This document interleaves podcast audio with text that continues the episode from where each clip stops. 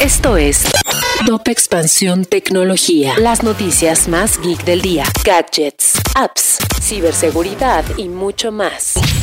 Hola, soy Fernando Guarneros y este viernes 11 de noviembre te comparto las noticias geek del día. Tecnología. Elon Musk no deja de generar conversación respecto a Twitter, y es que se dio a conocer que envió un correo electrónico a su personal para advertirles que debían regresar al trabajo en oficina y realizar sus labores ahí un mínimo de 40 horas a la semana. Esta decisión refleja las políticas en sus otras empresas como SpaceX y Tesla, donde los empleados tampoco pueden trabajar fuera de la oficina. Tras la polémica que suscitó el acuerdo entre el gobierno de la Ciudad de México y Airbnb, en Expansión te preparamos una nota donde explicamos qué son los nómadas digitales, cuáles son sus características y las carreras que se han adaptado a este estilo de vida. YouTube Premium y YouTube Music llegaron al hito de los 80 millones de suscriptores a nivel global. Esta cifra significa un crecimiento de 30 millones de cuentas respecto a lo registrado en 2021 y marca la pauta a la empresa para seguir apostando por sus servicios de suscripción y es que tan solo en YouTube Music cuentan con más de 100 millones de canciones.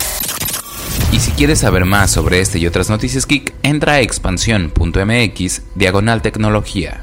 Esto fue Top Expansión Tecnología.